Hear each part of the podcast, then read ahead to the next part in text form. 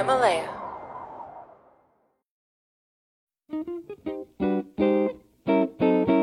比如说王兴给你讲美团是怎样的，张一鸣给你介绍自己，这个你可以接受。我觉得也不接受，因为他跟我要做的那个事情本身是不一样的。年轻人就容易这样了，对吧？我其实没去做过，我以为我知道，于是我根据我以为的，呃，来这这瞎搞，最后发现你以为的不对，就是这是我们说年轻人或者大学生，特别是北大学生容易犯的这种问题，就想当然或者是怎么样。但我的想法就是，我单纯想想要去追求那个最优解，追求这个最优解本身能带给我什么样的收益，我好像没有太多的去思考。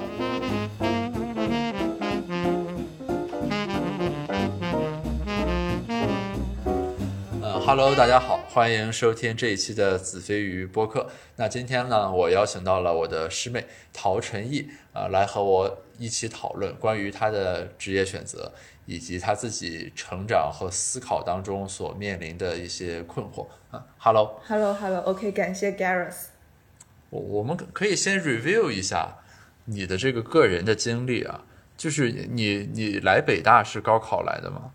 呃，我来北大是自主招生，对我的话之前是物理竞赛，然后通过自主招生加分加了三十，然后才来的北大。裸分的话是没有上。OK，所以说其实去地空学院并不是你自己的个人选择啊。呃，去地空学院是我自己的选择，但是当时我更想去的是物理学院，对，但是分不够。OK，然后就等于是你在第一选择没满足的情况下，你自己说我要去地球与空间科学学院。嗯，对的，我当时的第一选择就是物理学院，然后这个是肯定进不了的，然后后面的话我就选择了地空。你为什么想学物理呢？是你想当科学家吗？原因其实非常简单吧，就因为我的高中是比较传统的那种小县城里的高中，然后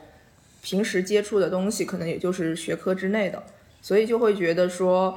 我不喜欢语文，就就不是说不喜欢语文，而是说以后可能不会做语文相关的东西，英语也不会。化学也不会，生物也不会，好像觉得就只有物理了。然后物理好像也还挺喜欢的，就就这样吧。所以就是你其实是基于自己在高中的学习当中对于那几门课的认知，就是物理、化学、生物啊、政治、历史、地理分别是怎么样的，然后做了这个选择。对，就是根据高中的认知，就其他的专业，比如说什么国际贸易啊、市场营销、假设啊，虽然这些专业北大好像并没有完全开，但是我会觉得，嗯，不明白在干什么，所以就根本就没有考虑。OK，所所以就是说，其实这些东西当时不在你的那个认知范畴里，对，不在我的认知范畴里，就是与高中学科没有对应的，比如说法律，没有。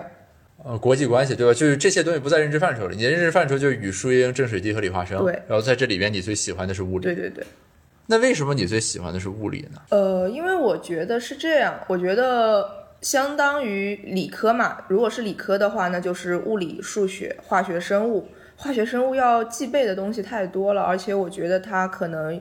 它的本质还是要去研究它的物理原理、物理的结逻辑结构等等。然后数学的话呢，它又太抽象了，我还是会比较喜欢去研究一个比较具象的东西，所以会比较喜欢物理。其实我当时也比较喜欢物理，因为就我感觉物理某种意义上和数学比较像，就是它既复杂，但是又很简单。就是说，它没有那种化学、生物那种那么多的特例或者例外，哦你需要对对对去记。我当时也是这样子觉得，就是呃，就是比如说爱因斯坦提出的那个方程式，然后就会觉得那么简洁的一个东西就可以去描述很多的东西，所有的物理学定律都是这样，就很少会有那种极由式的特例，比如说生物，那么这个这个生物那个生物就它就不一样，然后等等，就觉得啊、我是会喜欢很简洁的美的东西。那你后来学了之后，对这个认知有颠覆吗？就是因为你现在肯定没在做物理，对吧？你也没有搞物理的科研，或者说怎么样。那就是说，那你学了这个之后，跟你原先对物理的这个想象，是不是有些不一致或者冲突的地方？我觉得不能说是不一致或者冲突吧，只是我对自己的认知更加的多了。因为以前我可能会觉得我一直去做物理研究，然后物理带给我的这些探索性的快乐就会让我非常的满足。但后来就会发现，可能我的天赋没有那么适合去做研究，我的性格也不是适合一直沉在那边去想东西、去做科研探索这样子的。所以就会觉得说，我明明很喜欢物理，但是做科研或者说再深入的去学习这件事，没有让我感到非常的快乐。相反，可能会其他的事情，比如说去读其他的方面的书，然后跟别人去交流等等，会让我更加的愉快。所以就会觉得说，那你什么时候认识到这一点的呢？我应该是在大学过了一学期以后就认识到这一点了。那我觉得这感觉很神奇啊！就是说，你大学过了一学期之后，之后所有的时间里，你都明确的知道自己不想当物理学家，也不会去从事物理相关的职业。那你接下来学这些东西的时候，内心不会很煎熬吗？就类似于高中的理科生背政治那种感觉。呃，其实我当时的想法还是蛮简单的，我觉得我既然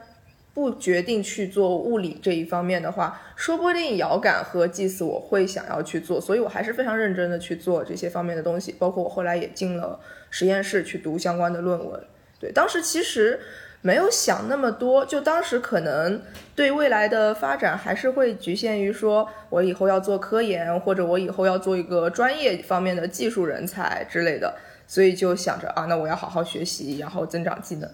OK，那那这那这个幻想又是什么时候破灭的呢？这个幻想的破灭应该是大二的时候吧，就大二的时候下学期，然后开始进实验室，开始去读论文等等，然后就发现自己真的不喜欢这样的生活。不是说可能物理方面我的天赋没有那么好、那么强而不喜欢，而是说这样子的生活本身我可能就不喜欢，就是可能需要不停的在一个小的领域。非常细微的地方，不断的去探索、钻研，然后再去想。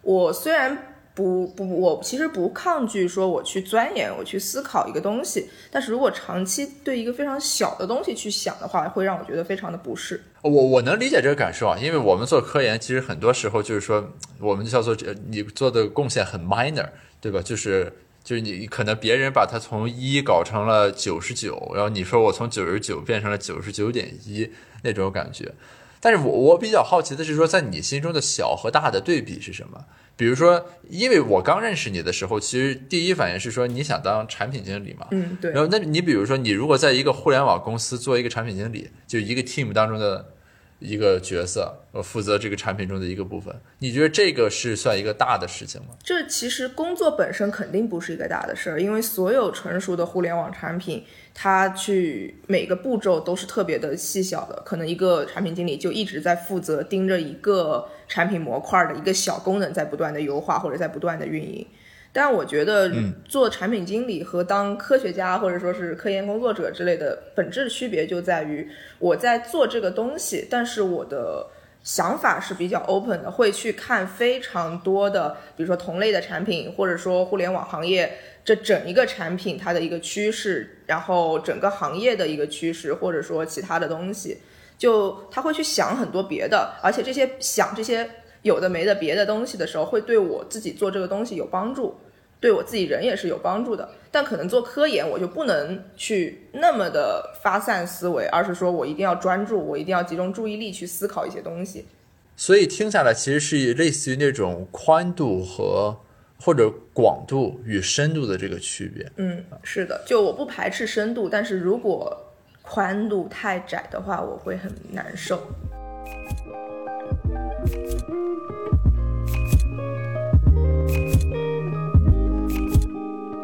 那所以说，就是如果要是这么说的话，你的职业选择的困惑在什么上面呢？因为就是一般人啊，其实他面临的困惑是说，他可能没有想过刚才那个问题，对吧？就是他对于什么什么是新的宽度、深度什么乱七八糟的，他没有这个思考。因为大部分人的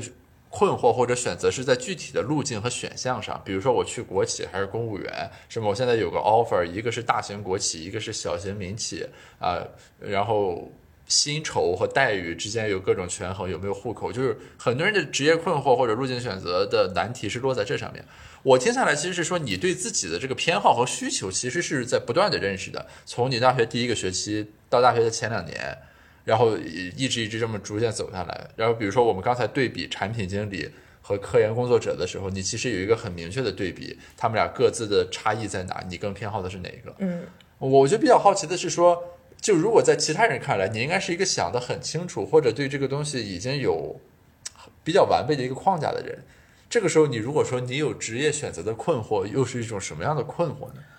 哦，我觉得是这样，就是说，如果职业选择是比如说 A B C D E F，然后 A 下面又有 A 一 A 二 A 三的话，那么可能有的人是我什么都不管，我先走进了这个 A，然后他开始困惑 A 一 A 二 A 三 A 四我该怎么选之类，类似于这样，或者说我只看到了 A 一和 B 一 C 一，然后我就开始想我是 A B C 怎么选，但我的话可能就会比较像是我一开始觉得我可能想要做 A。然后我做 A 的时候，想把 A 一、A 二、A 三就去选择。然后我去思考了一遍以后，发现哎，我不适合做 A，然后我退回来了。然后我去试 B，然后我发现我 B 一、B 二、B 三去折腾了一遍以后，发现哎，我不适合做 B，或者我不想做 B。然后现在我可能处于我。开始进入到了 C，所谓的，比如说，假设 C 是互联网产品啊，我进入了 C 以后，那我就在想，那我到底是要做什么样的产品呢？比如说是 To C 的还是 To B 的？然后我想要去成为的是一个呃什么样类型的人呢？或者之类，就就我的思考可能会发现，就是说，虽然我想了很多，但是最终面临的选择跟其他人依然是一样的纠结。就我，比如说我想了很多，但是。人家可能是试了 A 一就觉得 A 一不行，但我可能 A 一、A 二、A 三都试了以后才觉得不行。虽然我比他想多了很多，但是本质上结果上来说可能都是一样的，就否定了 A 这条路。这应该怎么归纳这种现象呢？一种冗余思考或者过度的信息收集。可能就是我会比较。在在最开始思考的时候会比较稳妥，就比如说我从自己不确定不想要做科研，可能很多人第一学期就说我以后再也不要做科研了，但我其实一直纠结了两年半，对，就是包括我到底能不能做科学物理学的科研，能不能做遥感啊、地理信息啊方面的，能不能做计算机方面的，就是我真的是想了很久，最后才说哦，我绝对不适合做科研。OK，哎，那你这个样本其实很有意思的。因因为行为经济学有本很著名的书嘛，叫《快思考和慢思考》，就那个诺奖得主写的。就那里面说的就是说，其实我们每个人有两种思考问题的这种习惯。比如说，我看见一张愤怒的脸，知道这人不开心，这就是快思考，就类似于条件反射。然后慢思考就是说，我就一点一点研究，对吧？比如说什么十四乘以三十六，这等于几？你就要慢思考来算。就是听你刚才的描述，其实是说，就是大部分人可能都是快思考。或者就相对而言速度还是比较快的。就我比如说，就做或者不做，我可能大一上就决定了，我以后不当科学家了，于是我就不进实验室了，这东西就和我没关系。然而你是比较喜欢，就比如说我要尽调一下啊，什么是科研，在实验室里是什么感觉啊？什么叫组会，对吧？然后结束之后你说我不做科研。就是，其实通常意义上，我们经常会说，就是说，我们要培养自己慢思考的能力，因为快思考里面会有很多偏误，对，对吧？就是下意识嘛，所谓的，就是你过来了，我就接住，或者什么，我一脚把它踢出去，就是这些下意识的动作会有很多偏误。所以一般人面临的问题是说，我这个习惯性快思考，不太善于慢思考。但是你是我遇到的少有的人，属于应该叫什么？就是慢思考过度啊。嗯，其实这个我我刚刚突然想起一个有趣的话题啊，就是说关于踏不踏实的这个讨论。就因为我自己觉得我是一个非常想要去踏实的一个人，但是我无论是我实际的经历也好，还是有些人对我的评价也好，都说哎，你这人怎么这么不踏实？一会儿又对吧，想想做物理，一会儿又想做计算机，一会儿又那个什么，然后科研，然后又不做了，想要做互联网这边，想要做。程序员，然后后来又不想了，然后又这个那个实习跳了很多，就会觉得我很不踏实。然后也包括后之间有一段创业的经历，但我其实每一段的时候，我反而都是抱着一个很踏实，我想要一直去做这个东西的态度。而正是因为这种态度，导致我可能不会在做 A 一的时候马上觉得我不行，然后我要跳到 B，而是我说，哎，那我是不是看 A 二？我我就做点小的变化，不要那么不踏实。我试试看 A 三，结果试完了以后发现都不行，然后。最后的结果可能给人的感觉就是，你怎么那么不踏实，就把那么多选项都试完了以后，你还是说我不行，我不满意，可能我还是想要换一种选择。这个地方可能牵扯到我们怎么理解踏实。我感觉就是大家刚才对你的那个点评说你不踏实，其实指的更多是说你没有在一个路径上一直的走很远。嗯，对，对。但是你强调的你的踏实是说。我在任何一个路径上的时候，其实我都是拼尽全力的在走，只是我由此而得知我不合适，于是我就撤了。对，对吧？就是你你的自我感知里的踏实和他人说你的不踏实，其实说的是两个事情。对，但这个很有意思。就我之前其实没有想过“踏实”这个词的含义有有这种不同的指向。对就可能可能说我的这种踏实会导致我不愿意太快的就凭自己的感觉就去换一个大的方向或者怎样。我会想说，我一定要好好的去想过、思考过以后再做出决定，或者说也不一定是要想过、思考过做出决定吧。就是说，我不希望自己特别特别主观的去想一些事情。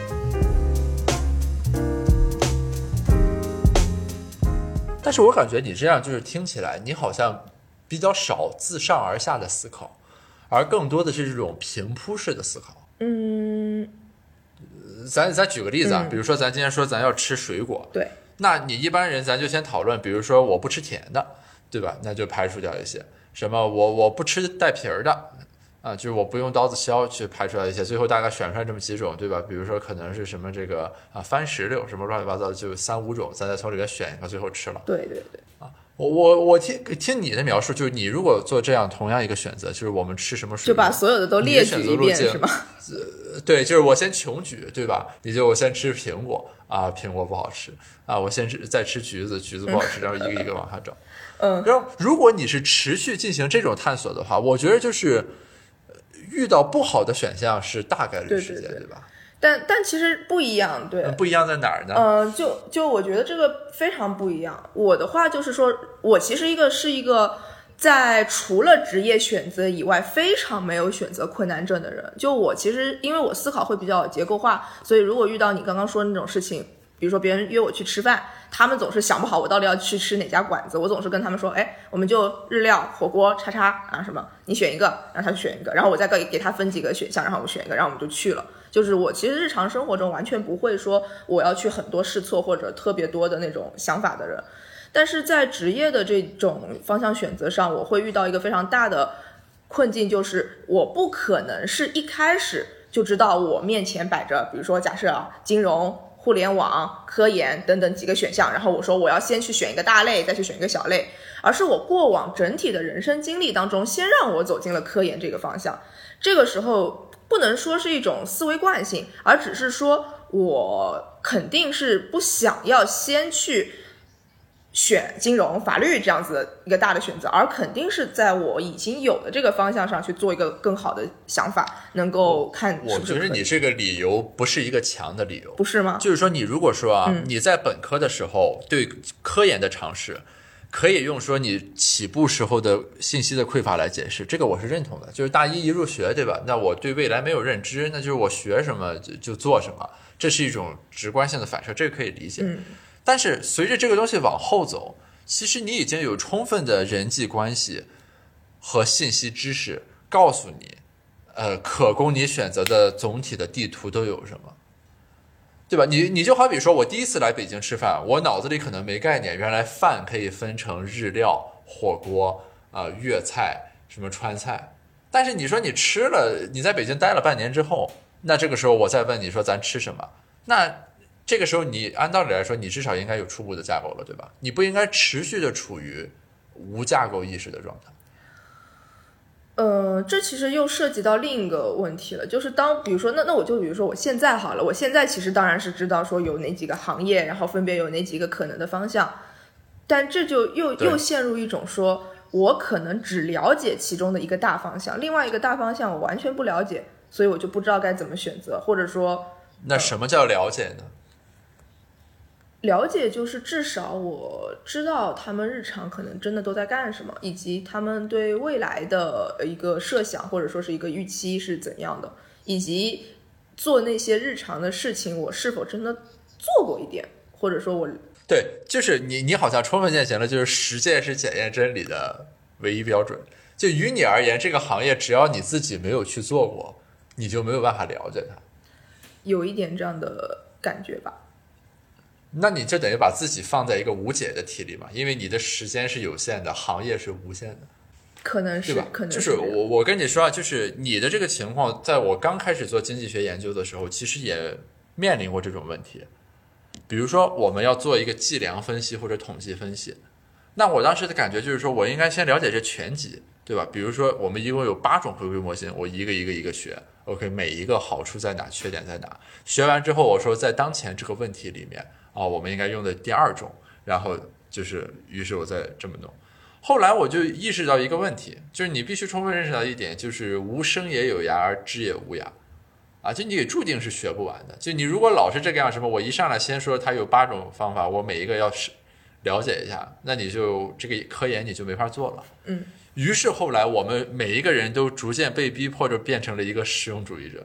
就说 OK，咱一说这个科研项目，哦，他要用这个方法，这方法我不会，那我就先把这个方法看一看。啊，我看一看之后，这里面又有个这个不会，我再把这个看一看。啊，就是可能看到什么再去学什么，是类似于这样子的一种状态吗？还是对，以及我要服务于这个科研项目的完成。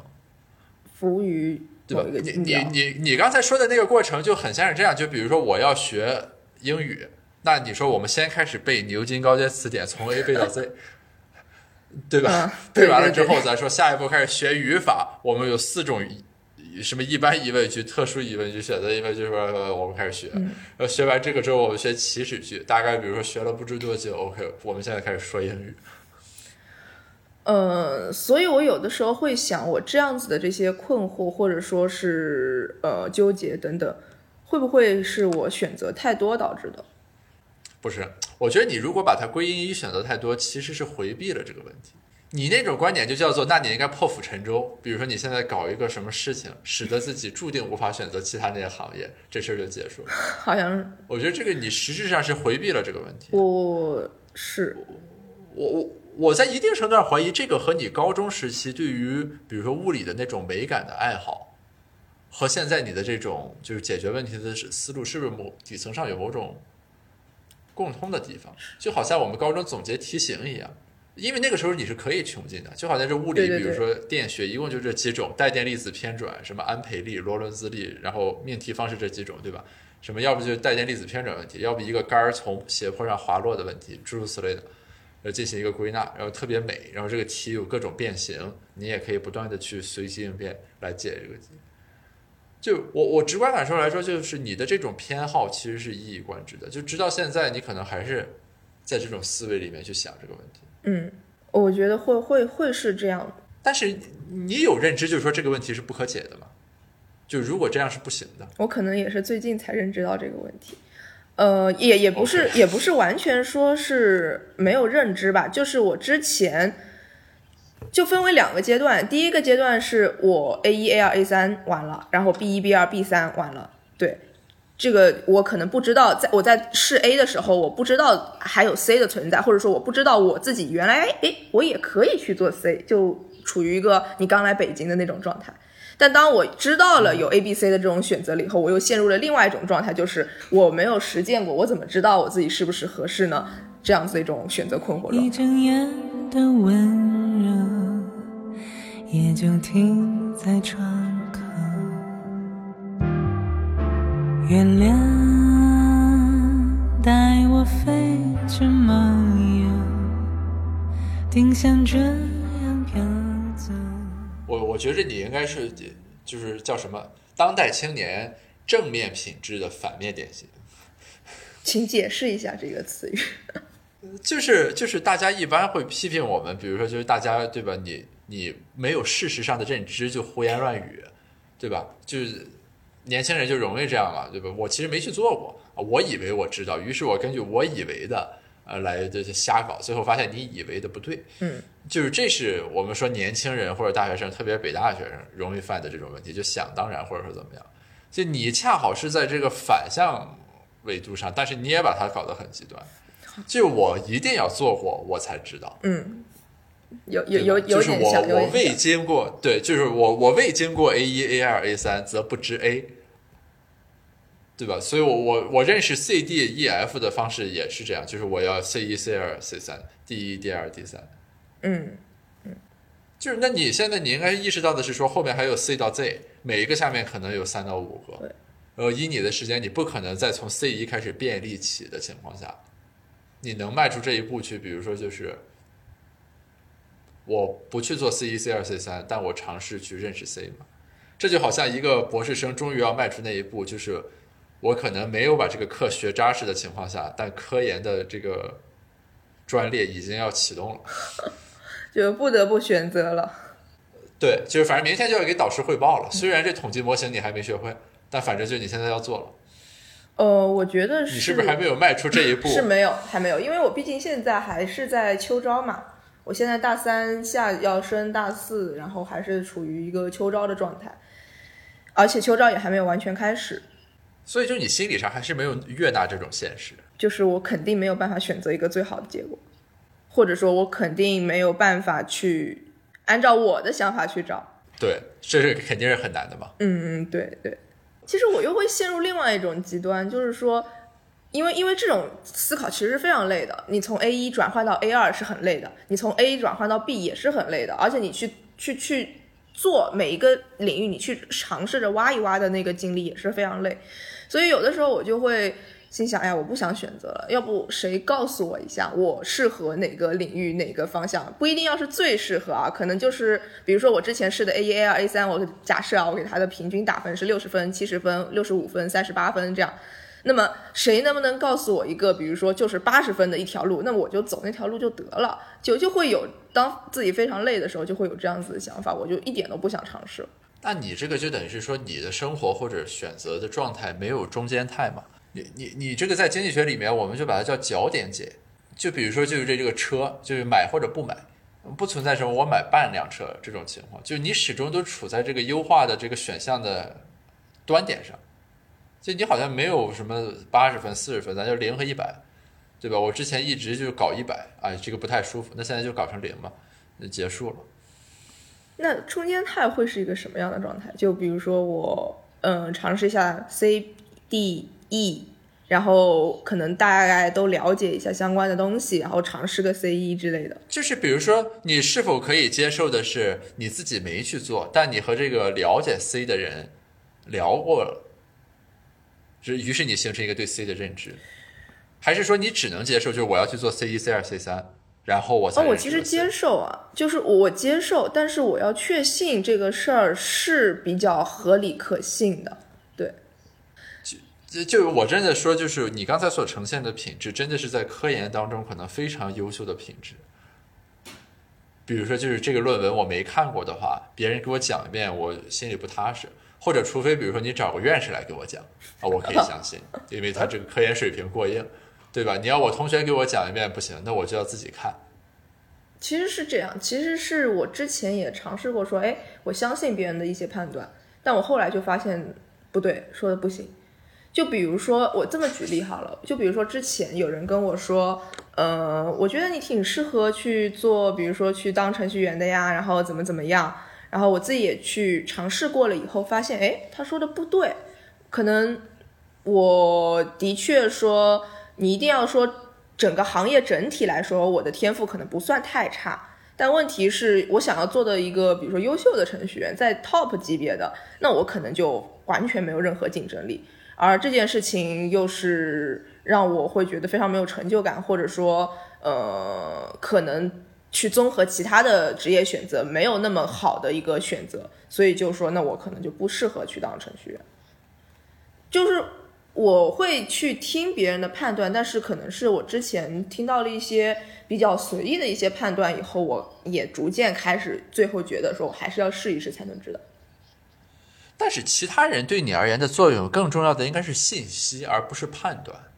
就是说，如果比如说你想了解程序员这个行当，你需要一个人给你讲的是什么是程序员，程序员的日常是怎样的。而不是一个人来跟你说，我觉得你挺适合做程序员，然后你后来又推翻了这个，说我其实不适合。你明白吧？就就类似于经济学里面我们说的这个事实和价值判断是两个东西。嗯，你刚才说的好像更多是说这人给了你一个职业选择的建议，但其实你需要的不是这个，你需要的是事实。对，我认同。但是如你之前所说，你好像认为事实的唯一来源就是你的经历，或者说一个毋庸置疑的人。比如说王兴给你讲美团是怎样的，张一鸣给你介绍自己，这个你可以接受。我觉得也不接受，因为他跟我要做的那个事情本身是不一样的，对吧？我我可能会比较接受说，一个岗位，那我在这个行业这个岗位做了五年左右的人，并且他是比较优秀的那一个做了五年的，而不是混日子混了五年的。然后他来给我讲一讲，而且比如说他现在可能就正在带一些校招生啊之类的，他在带一些人，让他来给我讲一讲，说哎这个行业利弊是怎样的，然后我这个职业发展的路径是怎样的，嗯，可能有多少人会会说。呃，然后或者说未来会是怎样的？就他给我讲一讲这一方面的话，我会相信。但是如果是另外任何其他人，比如说一个在这个行业实习了一段时间的，或者说呃，假设比如说张一鸣好了，那他肯定是不是特别了解，在当下我的选择会为我后来做出什么样的影响？对，所以我就会不太信任这样子的一个建议。你这个真是太恐怖了，就是你你这个人只接受一比一的地图。对吧？或者你至多能接受一比二的，比如说要拿过来一个一比一百万的地图，你是不信的，就是你那不知道这是什么东西了。就是因为咱刚才那个对话过程，就比如说你你要了解美团的程序员，你认为就是这公司 CEO 讲不行，必须得是刚好可能就是美团一程序员，还得是美团程序员里面排序比较靠前的，干了三五年的，最好也是一个大学出来的，呃，好大学出来的，然后怎么样？你巴不得或者说这个呀，就是你有另一个你分身把这日子过了一遍，然后来告诉你说这个是这样的行还是？这不就是正好解决了之前那个难题吗？我的时间是有限的，二是无限。对对，所以所以就是理想状态下是这样，就是你分身分出来一万个，然后这一万个过了一万种生活，你再把它们汇总起来一看，哦，原来这个好，于是我过这个二号分身的那个经历。这个听起来好像有点变态。啊，对啊，你你这种妄念是怎么产生的？呃，这可能就是会我我会非常想想想要去，既然做了这个事情，那就一定要做好。那么，既然我决定要做一个事情就要做好的话，那么选择这个事情也是一样的。就说如果我要去做一个选择，我也想要把这个选择做的尽可能的是好的，不然的话就有嗯有妄念是不稀奇的，但你的。加引号的变态之处在于，你在很一以贯之，而且实事求是的贯彻妄念，这个是很恐怖的，对吧？就是就是大家其实或多或少都会有些妄念，嗯，但你你是我遇到的应该是少有的，就是真的把这个东西当做一个很实在的目标，然后自己的一举一动稳扎稳打的在贯彻这个妄念。但其实可能现在也还好吧，就比如说，如果 A 是科研，然后 B 是程序员。C 是产品经理的话，我现在可能也就是把 A、B 贯彻了一遍以后否定了，然后我在 C 在 C 做选择的时候就没有太去去那个便利了，而且我现在可能也不会再考虑 E、D、F、E、E、F、G 后面的之类等等，我可能就是 C，然后可能会去想一想，哎，D 有没有可能，但是也不不会再去便利了。你你真的确定吗？你真是一个灵魂的问题。我感觉以你的那种对于真相和事实，就你所谓的真相和事实的渴求和执着，以及你对于那种自己在一个职业当中的舒适状态，或者说就自己要做的舒服的那种感受的追求，那很有可能这个 C 是兜不住你的，因为我没有就相比于 A 和 B，我没有感觉 C。有任何一个维度特殊，就是说之前 A 和 B 不满足你，C 就一定能够满足你，对吧？嗯嗯，我觉得你刚才说那个东西更多的是一种自我说服或者暗示，就说我要稳定下来了，我要安定下来了，我千万不能这样。对我该定下来了，可千万不能再这样了，嗯，对吧？这个和这 C 是不是能接住你是两个问题，你你这么自我暗示总是可以的，嗯，对。四散恍惚的山总摇晃，全近的人都时光，夜多野蛮熄灭归人的方向，想把回望关进暗房，万水走上一把野火。其实其实真的会会有这样子的问题，就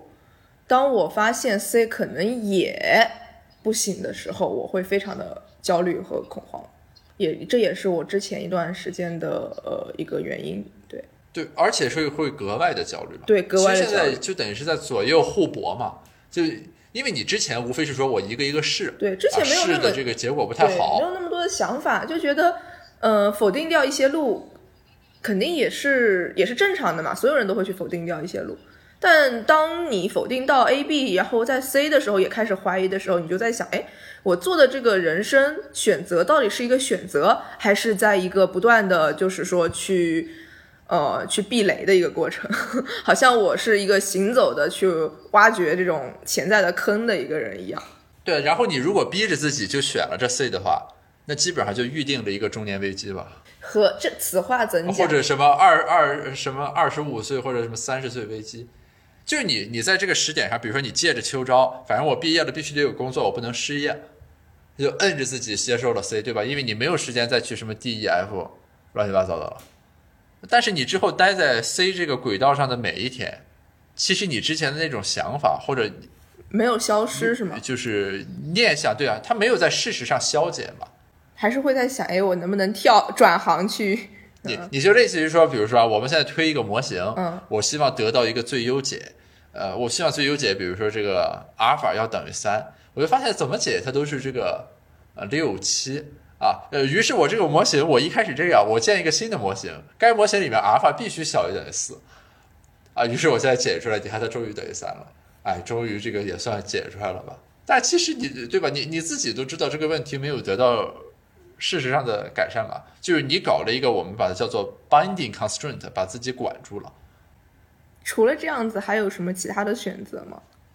不是这一步操作没问题啊，你可以以这个作为一个临时性解决方案。对，问题是说你要意识到那问题其实没有从底层上被解决，并且你依然要去解决。我明白你的意思，就是说我现在暂时性的解决了一个问题，就是解决了一个当前选择的问题。但是那个我想要去探寻、想要去便利、想要去的这个矛盾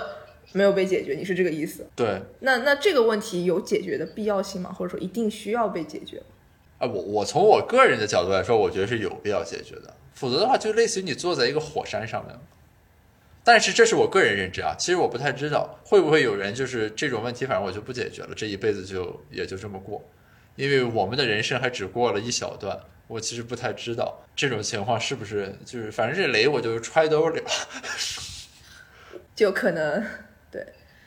呃，我我说一下我的判断啊，因为我之前其实也想过这个问题，就说，哎，我怎么发现我我自己虽然人生只过了非常小的一段，但会发现我之前过的这一小段的人生，就是不断的去发现，哎，我 A 不行，B 不行，这样子就很。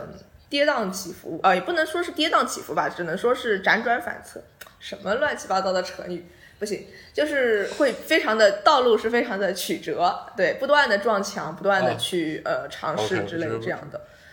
前途是光明，前途是光明。呃不，我不是想说前途是光明的，就是我之前也在反思自己，说我是不是一辈子都要过这样子的生活？当然不可能过到一辈子，也就是说，在非常长的时期内，我都是可能处会处于一种。有点焦虑的，然后好像也还没有，就是说，呃，我回归生活了，我开始做一个平平淡淡的普通人了，这样子的，是处于并将长期处于这种状态，对，处于并将长期处于一个，呃，没有那么多的想法的，就可能我安稳过好我自己的日子，但是我当然也不不意味着我工作和生活不努力啊，就是这样一直过下去。我发现我是不是永远都进入不了这样子一种状态？有可能。OK，就你也接受，反正接受不接受还未知吧。但是我已经设想出了这样子一种可能，并且有些悲观的认为它有可能会是现实。天哪，我听下来感觉很恐怖。啊，为什么呢？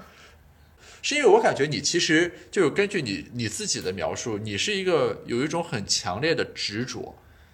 嗯，的人。同时呢，你还有与之配套的执行力。就一般人可能说我对那个 A 一 A 二 A 三怎么着，但他未必真能去做一遍，对吧？结果你是真能我把这个东西去做了，对啊。所以就是你的这种执着和你的执行力结合起来，就会让我感觉就是说这个就就很恐怖。如果是一个就是说我只是嘴上说，但我行动跟不上的那种人，其实反而还好，对吧？就这事情可能变不成现实，就变成一个喊单的事情，就打嘴炮。但于你而言，你的这种执着和执行力。我感觉至少短期之内吧，它不太可能去消解这样一种特质，而且这某种意义上也是优点嘛，对吧？嗯，所以说就是 in the long run 这个东西是怎样的，其实是就值得去思考。但是当然了，我给不出解决方案。你要让我说，我只能想出来一个潜在方向，就是要往回看，往回看，或者说就是我们每一个人都有各自的变态的一面，你的变态从何而来？就我我目前只能找到这一种行动路径，可能对这个思考有所帮助。嗯，就是这事儿怎么来的，对吧？我们就想，因为我之前和朋友了解，有的人会最后找到原生家庭的因素，对吧？嗯或者可能是什么在基础教育阶段的校园欺凌给他留下的心理阴影，等等等等，就然后找到这样一些因素，他在尝试去和解或者说消解。那照你这么说的话，那我可能 chase back 就是。哦，我很早就很喜欢物理，然后我就非常执念的想要去把很多东西都摆事实，呃，讲事实，摆摆事实，讲道理，然后把它们全部都给列清楚。不是，但是你还可以再往回回溯，就是你对物理的喜爱又是怎么来的？我对物理的喜爱，就因为我考试考得好呗。最开始的时候，初一一上啊，我就考了个九十九，然后下一个又是九十九，下一个又是九十九啊。当然这个是开玩笑啊。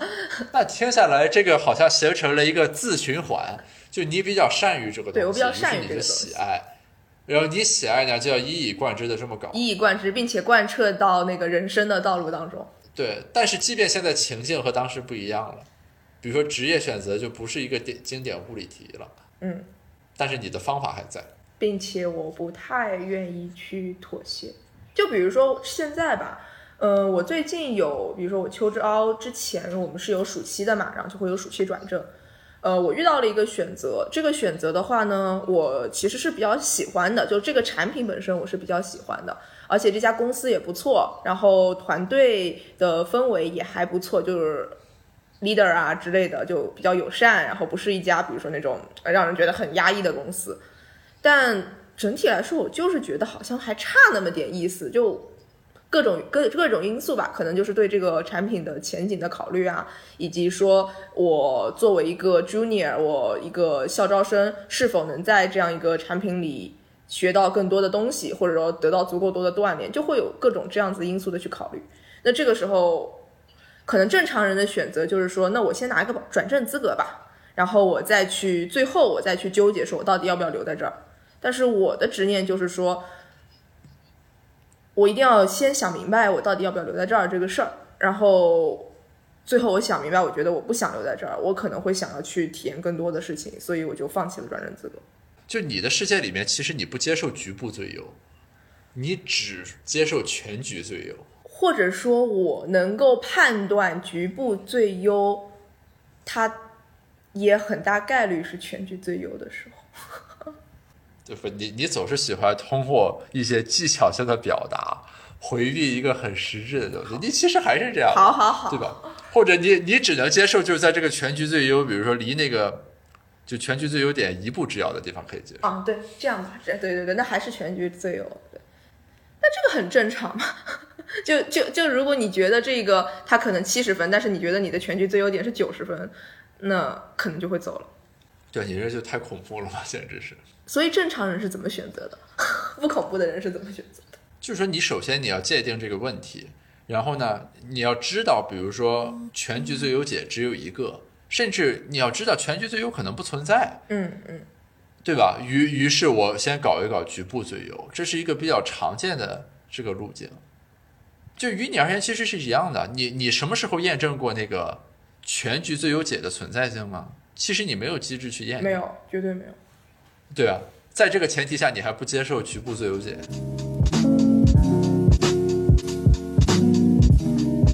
就其实你你的行为啊，嗯你你是历届这个播客嘉宾里面，我觉着某种意义上非常符合经纪人或者理性人或者经济学建模思路的一个个体。你发现没有？对吧？就是我们刚才所有的这个讨论，就我们那个模型里面这个东西套你身上都是 OK 的，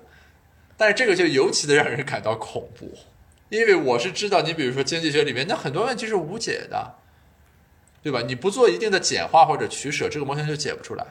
我我们经常这样，就是说你这个模型里面几个参数，但是你设定的这个过于复杂，于是就解不出来。那你就要做去牺牲，比如说我把这个成本设定成线性的，或者我把这个设定为零，我们再来求解。但你是不接受的，就你说我这模型一定要解出来，我就算嘛，在硬算。或者说我可以接受，但我不知道在哪些地方我要去做一些所谓的，比如说简化或者妥协。所以你你开拓了我另一个意义上的认知，就是我我们之前经常会说，事实与模型的偏离，或者现实与理论的偏离，给我们的研究或者理论怎么造成了障碍或者说阻碍，对吧？嗯至少是挑战。但你其实展现就是说，当这两个东西完全一致的时候，这也是一种蛮恐怖的情绪。哎，而且有另外一个问题，就是我对那个东西的追求与执着，好像并不是基于一些现实因素考虑的。就有的人可能会觉得说，我一定要成为一个多优秀、多优秀的人，原因是因为我就是想要，呃，比如说有钱、有名利或者怎样，嗯他是很有强烈的这种追求的。而我好像单纯就是延续了说，我要去考一个高分，或者说我就是要把这个问题给解明白，我就是要这样。但为什么呢？我我没有答案。但但你的这个情境其实更难办的，因为如果是那样的话，其实你就可以去找替代性方案，对吧？嗯你你可能就会发现，原来我找不到全局最优解的时候，我也可以赚到钱。那这个时候就是问题就改为了什怎么样赚钱，赚到你想要的那么多钱的问题。但于你而言，好像你自己的这个价值本身定义在这上面，对，所以这个问题是不能被替代的，因为一替代就是这个价值就解构了嘛，是就是你你要的那东西就没了。是，就有很多，比如说我的朋友嘛，因为因为我之间 gap 了一年，我休学了一年，所以导致我的很多朋友其实刚好是应届生，他们去做选择的时候，我就觉得，哎，好像就他们有一个很明确的一个想法，也不一定很明确吧，但比如说有的人说，呃，我就是想要过一个，比如说特别。平淡的，但是又什么二线城市有房之类这样子的生活，所以我就去去，比如说我去选调啊，或者说我去呃，毕业以后我去找一个呃工作，然后可能就是二线城市或者怎样等等。但我的话就哦，有些人的话呢，他就可能我很坚定，我就是想要在一线城市留下来，然后我要去奋斗啊，我要怎样。但我的想法就是，我单纯想想要去追求那个最优解，追求这个最优解本身能带给我什么样的收益，我好像没有太多的去思考过。对，但是你想要的这个最优解，到底是一个怎样的最优解？对吧？是你最舒服的，你做起来感觉最有价值的，还是说你心底里有一个什么声音是一定要实现的？就是我我现在能 get 到，就是你想要最优解这个事情啊，这个是 OK 的。只是说，那你想要的一个是，就是什么叫你的最优解？因为咱后撤一步看，就是你的这个寻找的过程，你到底是在寻找什么？就我最终到底想要的对吧我可能对，因因为我我有的同学，人家很简单，就是我就要找一个傻逼最少的工作，就是他的要求就是说我同事里面这个傻逼的占比要在所有的行业里面尽可能的低，对吧？那也 OK，你也可以不停的找，对吧？我可能换了五个工作，前四个都失败了，最后一个找到，这个是 OK。就是说，你当你能把这个问题落到一个维度上的时候，这事儿就有头，对吧？就我们能看到尽头。你现在只能跟我说的就是你有一个崇高的追求，这个崇高的追求叫做全局最优。那是什么意义上的全局最优呢？对吧？是是是说你工作时要快乐，还是说工作时要创造价值，价值感最强，还是说你的工作要能影响到多少人，这个影响的人要最多啊？甚至就是说你就想好吃懒做，就是要干最少的活，赚最多的钱，就是你想要的那个全局最优解是一个什么问题的全局最优解？我觉得应该是我能够获得最大成长的一个解。在在，你能举个例子，什么叫你的成长吗？就在你眼中，什么叫做你成长了？那再比如说，你运动员就是我原先跑十秒，现在跑九秒，我成长了，对吧？就咱这么定义。或者说，你从管理的角度讲，我原先是员工，后来我领导五个人的 team，然后我领导一百个人的这个分公司，这是成长。那么你的语境里，什么叫做你的成长呢？嗯，哦，这是一个非常难回答的问题。对啊，就是你刚才重新定义了你的问题，叫做你要在实现个人成长这个方面找到全局最优解。嗯，进步限制了。但是如果什么，对啊，什么叫个人成长这个东西是不明确的，那我们是在干什么呢？对吧？是。就其实，嗯、我之前思考了这个问题的时候，别人也是这么问我，他说：“那你最后你想要变成什么样的人呢？或者说三到五年之后，你希望你自己是一个什么样的状态？就如果你没有一个目的的话，你是没有办法去做出一个更好的选择的。”然后我会发现，我其实会比较迷茫，我不知道说是怎样一个比较具体的状态。我会去用一些词语来形容，比如说我在那个我我是一个能够把一个事情能够去做好并且想清楚的一个人，或者说我能够让我的同事信服我是有专业能力的，并且跟他们的相处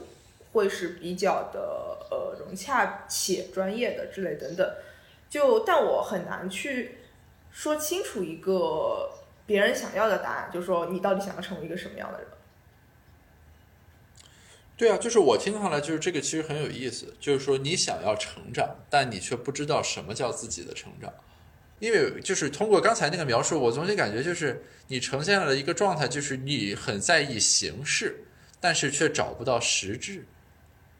就好像就是我们要攀登，我们要努力，我们要变成更好的自己。啊，就这个是架子是有的啊，姿态是有的，态度也是很坚定的。对吧？什么叫攀登？什么叫努力？什么叫更好自己？未可知也。嗯，对，对吧？但反正现在你至少先找准了一个标的物吧，就是就有点类似于我们说那个映射，对吧？嗯，映射，就是这个东西落到这个 X 轴上，就反正现在你先找一个东西，就叫产品经理的能力。所以我现在其实比较比较接受于说，我第一份工作可以不需要那么的全局自由。我最近其实反而是有一点接受这一点了，因为我发现真的做不到，就是看所谓的缘分。这个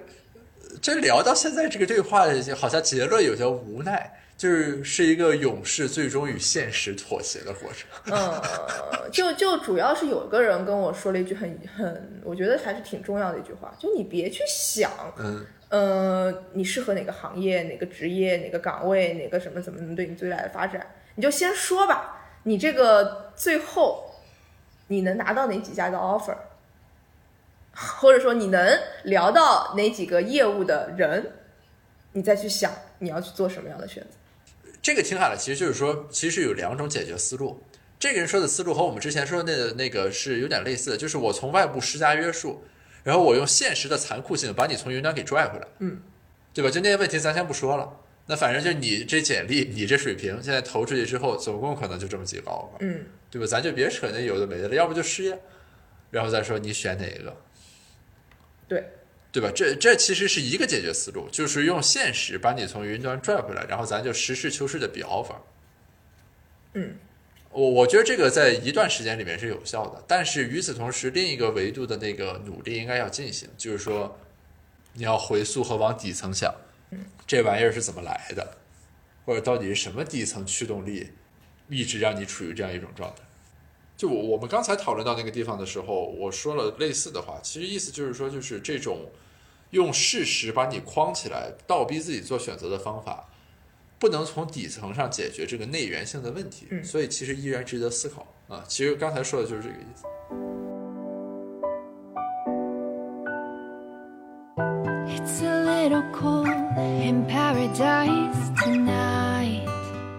所以真的所有人都会觉得这样很恐怖吗？我因为啊，就是我作为一个搞经济学的人，我觉得我对于这个人的这种理性化的认识程度已经算是比较高的状态了，对吧？或者说某种意义上，我也是一个比较理性的人。就是想那么多干嘛？会不会让人有这种感觉？是吧？而且这这你这个不但就还是我刚才说，你不光是想那么多，对吧？你会把它都付诸实践，就胡思乱想的人还是很多的，但是以一种这个勤奋、严谨、踏实、肯干的精神，像完成 to do list 一样，把自己的胡思乱想一丁一卯的给做出来的人是很少的。嗯但这也是比较优势之所在嘛。我觉得就是 somehow 能有一种什么机会或者机制，把你这种动能从你的这个选择上转移到真正的工作场景里面去。或者说有这样一种职业需要这样子的，对对对，是吧？就是这个场景下的工作能力，要的就是你这种能力。嗯，于是你把这个东西完全转移到你的工作产出上来，那或许是一个别有洞天的一个状态。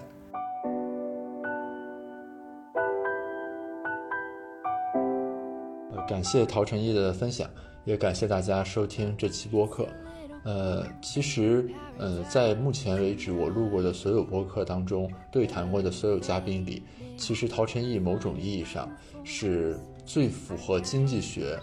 假设中的那种人的类型，嗯，或者换句话说，是他身上的烟火气其实很少，工具理性的色彩其实很强。在之前的生活里，某种意义上，陶晨毅其实是我的榜样或者理想型。原因在于，就是他身上所具备的那种钻研的精神、踏实的品质、实践的能力，其实是很多人因为自制力等等的原因所无法实现的。但是今天聊完之后，我却感知到的是说，所谓的优秀品质的背面究竟是怎样的？它除了能够帮助我们解决具体工作中的问题，提高我们的效率之外，或许也会给我们带来干扰和困惑。所以说，通过今天这期播客的对谈，关于什么是我们的优点，什么是我们的缺点，以及我们如何在认识自我、实现自我的过程中去把握这些要素。其实是值得我们长期去思考的一个问题。好，感谢大家的收听，我们下期再见。with a broken heart in the cold rain. I'm giving it a try, I'll let it fly. You can count me in, so when the side. 'Cause I